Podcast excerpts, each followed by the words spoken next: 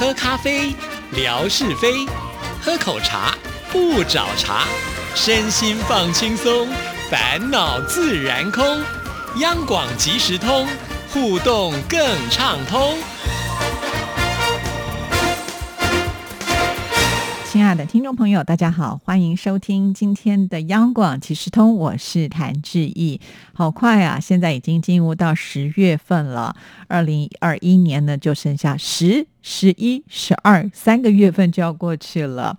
那在今天的节目里呢，当然还是想要先跟听众朋友来聊聊今年的广播金钟奖啊。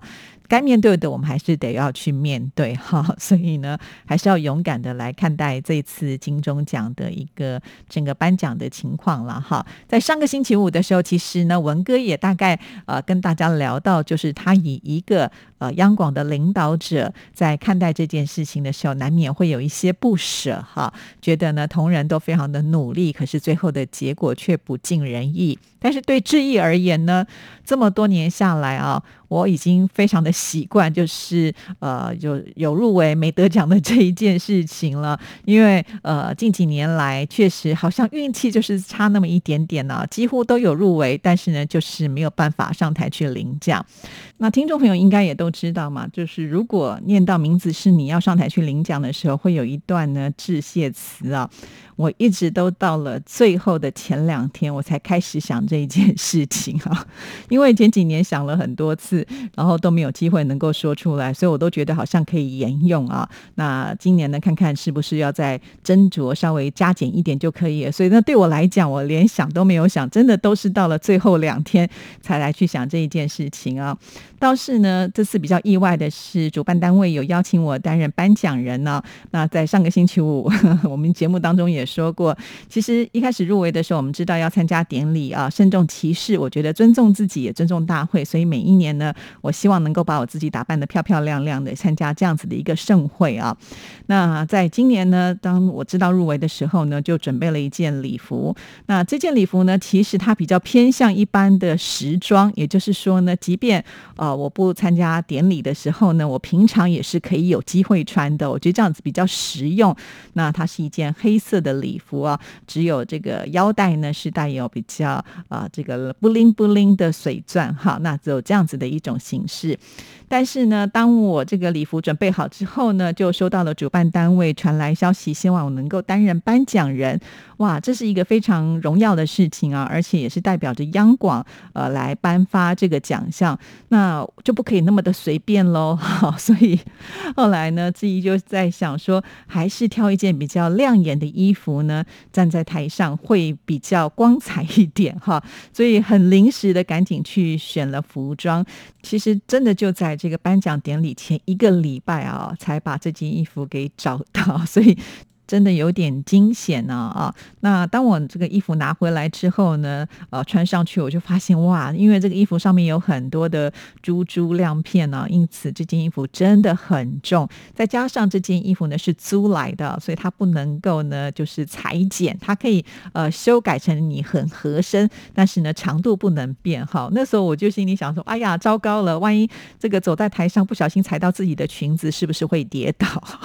所以有好多的。担心都不断的出现啊，再加上呢，呃，我跟戴老师虽然呢是很有默契的呃主持人哈，可是呢，当我们跟接到大会说我们两个要一起颁奖的时候，其实从来没有真正对过稿子，就是他该说什么，我该说什么。虽然主办单位呢有给我们一份呢大概的一个呃讲稿哈，不过我们两个人稍微做了一个修正，但是呢，这个修正之后也只是文字上的一个修正，并没有真正的一起。来，呃，做一个呃练习的。机会，因为呢，戴老师他是在呃中正大学担任教授的工作嘛，好，那中正大学呢是在台湾的中部嘉义，那志毅呢是在台北，哈，那我们呢也不太可能说透过什么电话连线来蕊一次稿，哈，也就凭借着我们两个人平常做节目的一个默契，直到呢就是金钟奖的颁奖典礼的当天啊，那因为主办单位跟我们说，我们的颁奖是属于比较中间的阶段，那我们。自己本身呢入围的部分呢是在比较后面，所以他们希望就是一开始的时候，我们可以先坐在自己的座位上来观看典礼，直到呢其中的这个广告的破口的时候呢，再到后台去做准备就可以了。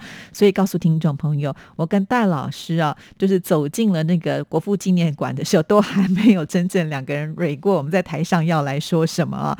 直到了后台的时候呢，就有工作人员就建议我们可以来试一次，我们就那么一次的对稿而已哈。之后呢，就台上见了。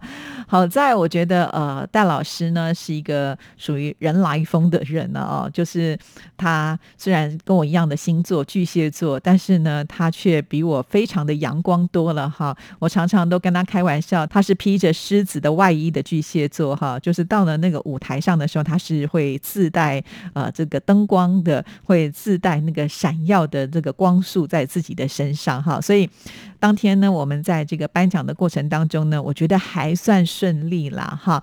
那也没有真正踩到裙子跌倒 之类这样子的一个插曲出现。不过老实说，在准备的过程当中，我真的会呃有好多的想象空间，就很害怕丢脸出丑这一件事情啊。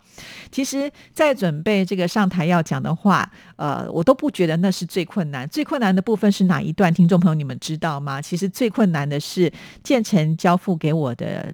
啊，谢词建成呢，他的这个广播当中的名称叫做陈春福啊。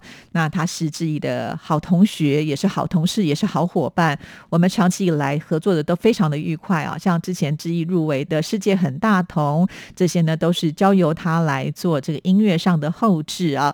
再加上我们两个人是大学同学，然后呢又是同年同月同日生，所以我们有很多的默契。因此，呃，我们可能在沟通上都。不用说的非常的明白，但是他知道我想要的是什么，我也知道他可以做到什么样的程度啊，这是我跟建成的一个默契。那既然呢，我是要带领他来领这个奖项的时候，那早早呢，建成也传来他的谢词。那我看了他的谢词之后呢，其实我很努力想要把它背下来啊，可是每次在背的时候，我都觉得。因为他的稿子写的是很个人的口语化的东西啊，那如果转换成一个带领领奖人呢要去表达的话。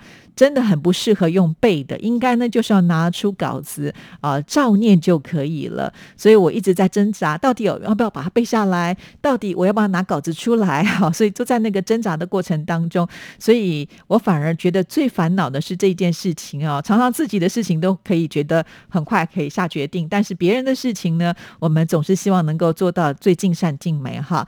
那最后呢，我决定就是带上稿子哈，所以不知道我们的听众朋友如果有看转播的话，就是我除了拿了揭晓信封之外呢，其实我手上还有一张稿子，我就是希望呃能够照念了哈。那虽然呢，建成这次跟志怡一样，就是没有办法把讲座搬回来，但是说真格的，我真的觉得建成是绝对有这个实力，应该要拿这个奖项，所以他在我心目当中真的是一个很棒的音效师。那我也很感谢这。这么多年来，呃，建成的这个在工作上的付出跟努力啊，我们两个在念大学的时候，还曾经一起去上过编曲的课程啊。我们的学校在阳明山，我那时候还记得，他都骑着机车载着我从这个山上呢一起去老师家来上课啊。这个到现在呢都觉得记忆犹新。那你看，我们两个就是蛮勤学的，除了学校自己的课程之外呢，我们还私底下去学编曲啊。那在当时我就发现，建成呢在编曲的这一块呢就比我更灵活了一些哈，所以后来我们就转了不同的方向。不过呢，真的就是缘分哈，也使得我们有机会能够在央广呢继续的相遇当同事，而且在工作上是合作的非常的愉快。也就是因为如此啊，当建成没有拿奖的时候，我就觉得。我可能没有机会得奖了，为什么会这么说呢？我常常觉得我跟建成应该是祸福与共啊，因为我跟建成啊，不只是同年同月同日生，而且呢，我们还应该算是同个时辰哈，所以基本上呢，我们在命盘上呢是很接近的。除了我的出生地是在台北啊，他的出生地是在宜兰，不过呢，说实在也不会离太远了哈，因此呢，我们就会好像命运是比较接近的，运气也应该是差不多我哈。所以当他没有得奖的时候，我心里也会觉得啊，怎么办？等一下我可能结果跟他是一样的。果然啊，最后呢，呃，我们两个这次都没有能够拿到奖项啊。那我还想跟大家分享一下，就是参加金钟奖的其他的花絮啊。其实每一年呢，我参加金钟奖都好想干脆直播给大家看哈，但是那个场合真的不适合了啊。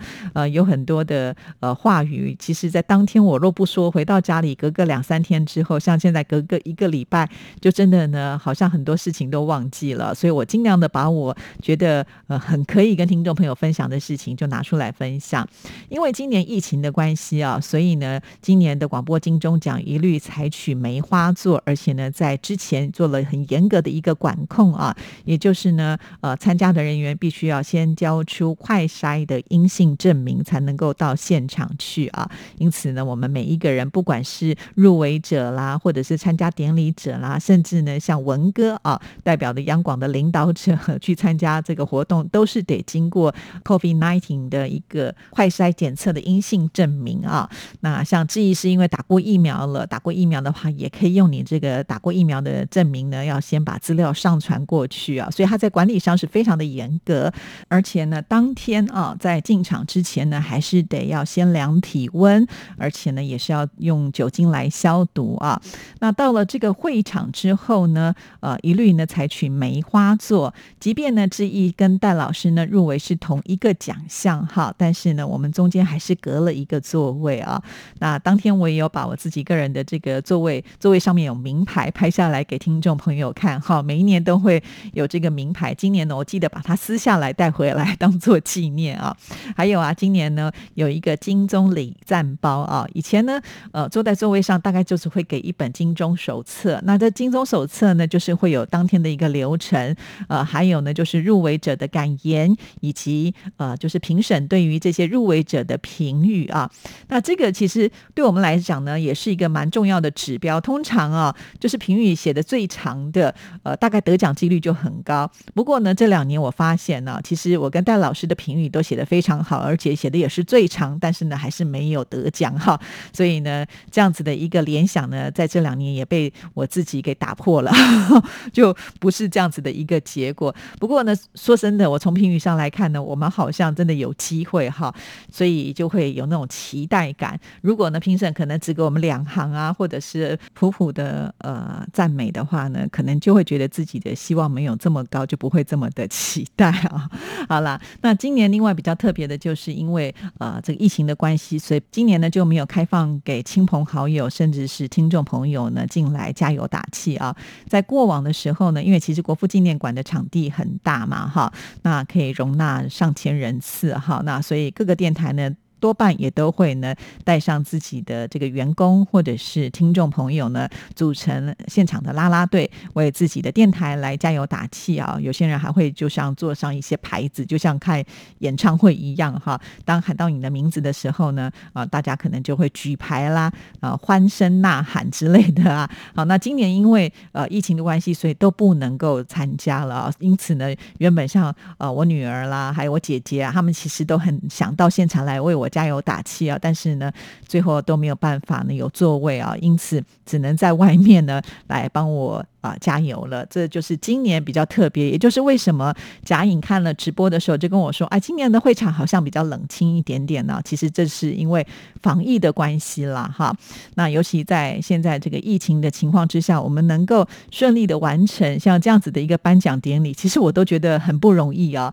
就像前一段时间金曲奖原本是要在六月份颁发的嘛，结果一延呢延到了很后面哈。那好在呢，我们金钟奖并没有因为疫情的关系呢。有所变动哈，所以也算是蛮幸运的啦哈。其实至于参加过这么多届的广播金钟奖啊，我倒觉得今年应该会让我自己留下特别深刻的印象，可能会比我自己上台去领奖的那个印象还要来得更为深刻啊。主要的原因就是我刚才提到了，今年是因为疫情的关系，所以跟以往呢采取的方式都不一样。以前呢，呃，这个颁奖人呢是会亲自的把金钟奖交到这个得奖人的手上，今年最特别。这个奖呢直接就放在台上，得奖的人自己去拿啊。而且不知道听众朋友有没有发现呢，在舞台上呢，其实我们都有保持一定的社交距离啊。好快哦，一下子我们节目时间就到了。其实我还有很多的话想要跟听众朋友做分享，就留到下次慢慢再来吧。好，谢谢听众朋友为我的加油哈，这也是呢本来我想今天要表达的一个重点，但是来不及的就留到下次喽，拜拜。